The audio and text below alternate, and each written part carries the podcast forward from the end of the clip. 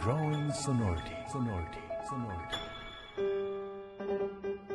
As an up and coming pianist, you'll be hearing the different facets of his personality, which he resonates, resonates. This is MBS Radio. Radio, radio. 反田恭平、反田恭平、グローイングソノリティ。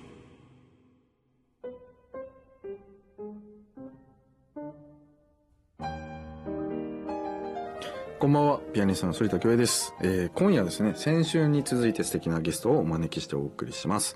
脳科学者の茂木健一郎さんとの対談、後編です。えー私が主催を務めているジャパンナショナルオーケストラについても、えーお話しさせていただけたらなと思っております。一体今日はどんな対談になるんでしょうかね。反田恭平、グローイングソノリティ、今日も最後までお付き合いください。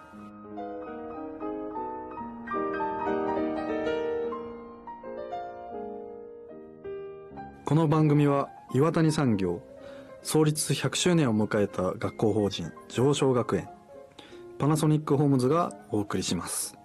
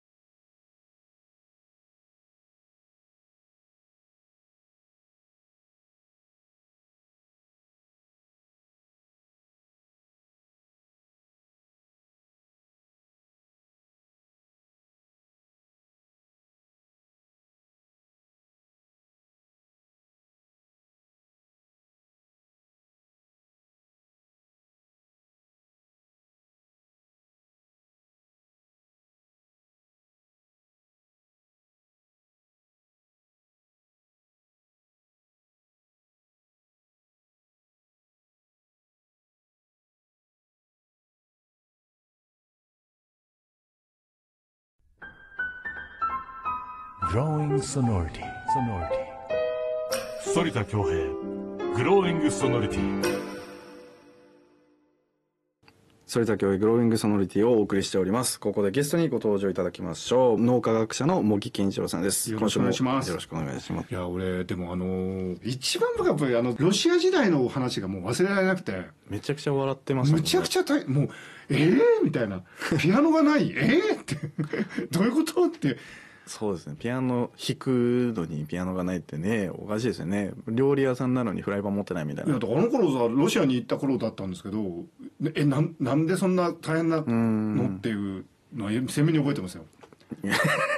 ああれは大変でしたね。あのやっぱりそれこそでも団体村とかやっぱり有名な歴代のピアニストたちも住んでた寮にまだ住んでたわけですからうん。残念ながら今はねなくなって綺麗になったみたいですね。でもさこれそそれさんさ俺あの美術の方で7年間教えててで音楽部の方ってなんかお金持ちの方が多いイメージで、なんか美術部の方は汚いわけよ。でそのなんかみんなもう絵の具こうやってとか。で音音楽部の方はなんかまあすごく恵まれたかか家庭が多いっていうかだから世の中では一部そのその音楽教育って課金ゲーム的な イメージもあるんだけど、はい。でもなんか話聞いてるとだからそうでもないなっていうなんか、あの時に言ってたのがなんかなんか国際コンクールとかでなんかピアノがうんなんかグランドピアノがなくて本番で初めて弾く人もいるって言ってたよね。全然いましたよね。全然ピアノ持ってる子ってそもそもピアノ持ってるのが当たり前みたいな日本の風潮ですけど海外だと持ってないのもざらにいますし、であの時なんか紙ピアノで練習してる人もいいたとかいう。あいましたいましたいましたそれどういうことですか？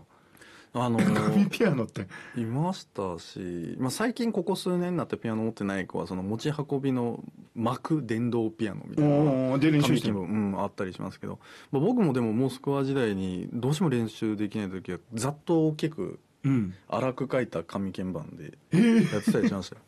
でもさあのよくなんか日本だとね、うん。なんかいやちゃんとしたピアノで弾かないと変な癖がつくとか言ったりしたりする人もいるじゃない、いますねやっぱりこうちっちゃい頃からスなんもスタンウェイのグランドピアノしか弾いたことなかったみたいな子もやっぱり同級生にはいたし、うん。うん。いやマジか俺はもうサッカーしかしてこなかったけどなみたいな。だから必ずしもだから環境が整ってたらいいピアニストになるってわけでもないってことそうですね。なんだよね。やっぱり海外の人の方がやっぱりこうなんだでしょうね。こうこうなりたいとかこう練習するためにはじゃあどうやっていくのかっていううん考えることの力が身についているのでやっぱりそのさっきも茂木さんが出してくださいましたけど僕の友達にもうん。普段いいピアノが弾けないからコンクールに出ていいピアノを弾きたいっていう、なんか泣かせる話だよね。ななんかこう順位を取りたいから出るんじゃなくて、うん。いいピアノを弾きたいっていう。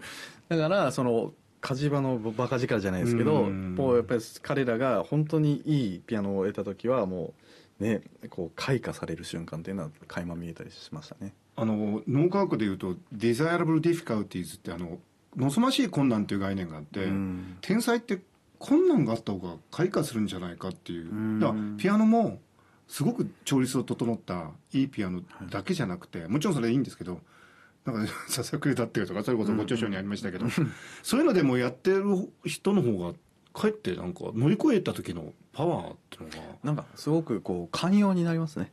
あなるんですか？あのああ今日やっとうん。もう4時間練習室待ちでうん並んで取れた、うん。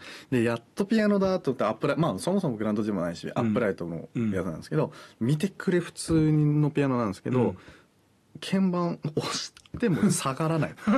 ピアノがあったんですよ、うんうん。これちょっとどういうふうに練習するのってて、ん。めっちゃ大全体重乗っけても 鍵盤がどうもならないし鍵盤下がりもしないようなピアノで、まあでもこれしゃあないからうんだから紙鍵盤でやってるよりはマシだからうんって感じで練習してました、音が鳴らないんですけどうね、んいや僕あの反田さんに本当に一音楽ファンとして本当に心から期待するのは例えばあのそうですねうんとあの新国立劇場も素晴らしいんですけどなんとなくあそこに行った時にこのおここで上演されるオペラが、うん世界のそのオペラの批評のなんか基準になるみたいなことにもっとなればいいなとかいつも思ってるんですよね。あの素晴らしい歌手来てくれるんだけどちょっと日本東京にちょっと来てるみたいな、でなんかデスティネーションにまだなってないじゃないですか、うん。もうこれもずっと反田さん言われてることだけど、ぜひそっちの方向にね。そうですね。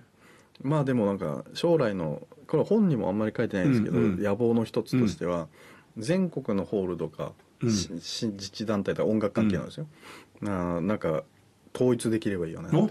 どういうこと？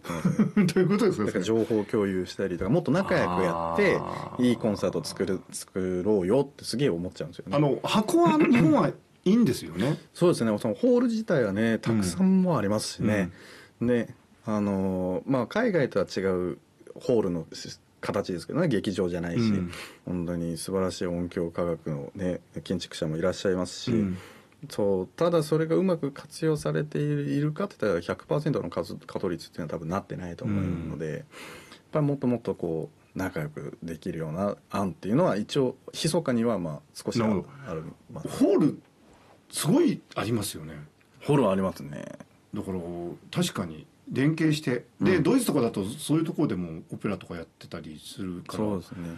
まあでもなんかとりわけ海外って、うん。なんか何でもホールにしがち説っていうのは、どういうことですか？それこそ僕がイタリアで受けた、うん。あのショパコンの前に受けたうん。唯一の国際コンクールはあの第一次予選が映画館だったんですよ、え？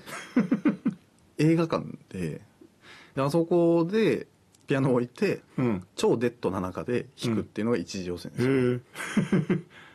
そう。あそうかそうかじゃあどこでも弾いちゃうんだ。そうなんですよ。なので 会場って思ったら会場なんですよ。会場と思ったら会場なんだ。会場なんですよ。このブースも会場にしちゃえば会場になってでも確かにほら昔宮廷とかで弾いてたから、うん。そういう伝統あんのかもね。そうですね。なんかそういうなんか、うん、アイデアっていうのは逆に言ったらすごくフレキシブルだし彼らは。日本ももっとねそういうふうに柔軟性を持てたらいいよなって。でも確かに言われてみたらあの野外でのコンサートもよくやってるもんね。そうなんですよ。日本国内でももっとそういうのが増えたらいいと思いますしそもそも音楽祭っていうのがやっぱり日本人は特にこう大きいものラフォールジュネだったり、うんその PMF だったり素晴らしいあの大きいものを連想すると思うんですけど、はやっぱりでもちっちゃい小規模なものでも音楽祭っていうのはやっぱり世界中にはたくさんあるんでそういったものもどんどん作れたらいいよなって思ってますね。それはあの例えばだからあのご著書で書いてましたけどボストンシンフォニーがボストンポップスに夏だけなるみたいうんうんうんうなん。ああいうのもあっていいですよね。本当はあってもいいと思いますけどね。GNO のそのなんていうかなポップ版みたいなのってのはまだない？んポップ版みたいなのはまだねポップスみたいなのはかんまだできてなくて、うん。でまだあんまりあの考えてもないんでまずはクラシックの方をちゃんとやろうかっていう段階ですかね。ボストンシンフォニーとか素晴らしいけどそれこそベルリンフィルとかも最近はジョン・ウィリアムズが指揮振ってね、うんうんうんハリー・ポッターやったり、スター・ウォーズやったりっていうのが、あれはやっぱりその、プロの一流がやってるからこそよりかっこよく聞こえるし、はいはいはいはい。久しぶりに僕 CD で予約しましたもん。あれ本当に？はい、あのーベルリンフィルのジョン・ウィリアムズ指揮のやつをどうしても聞きたくなって、もう今でも車でずめちゃくちゃ毎日のように聞いてますけどやっぱりやっぱり一流の方々がそういう一本気でポップスに取り組むとすごいっていうのも実は最近良さをき気づき始めましたね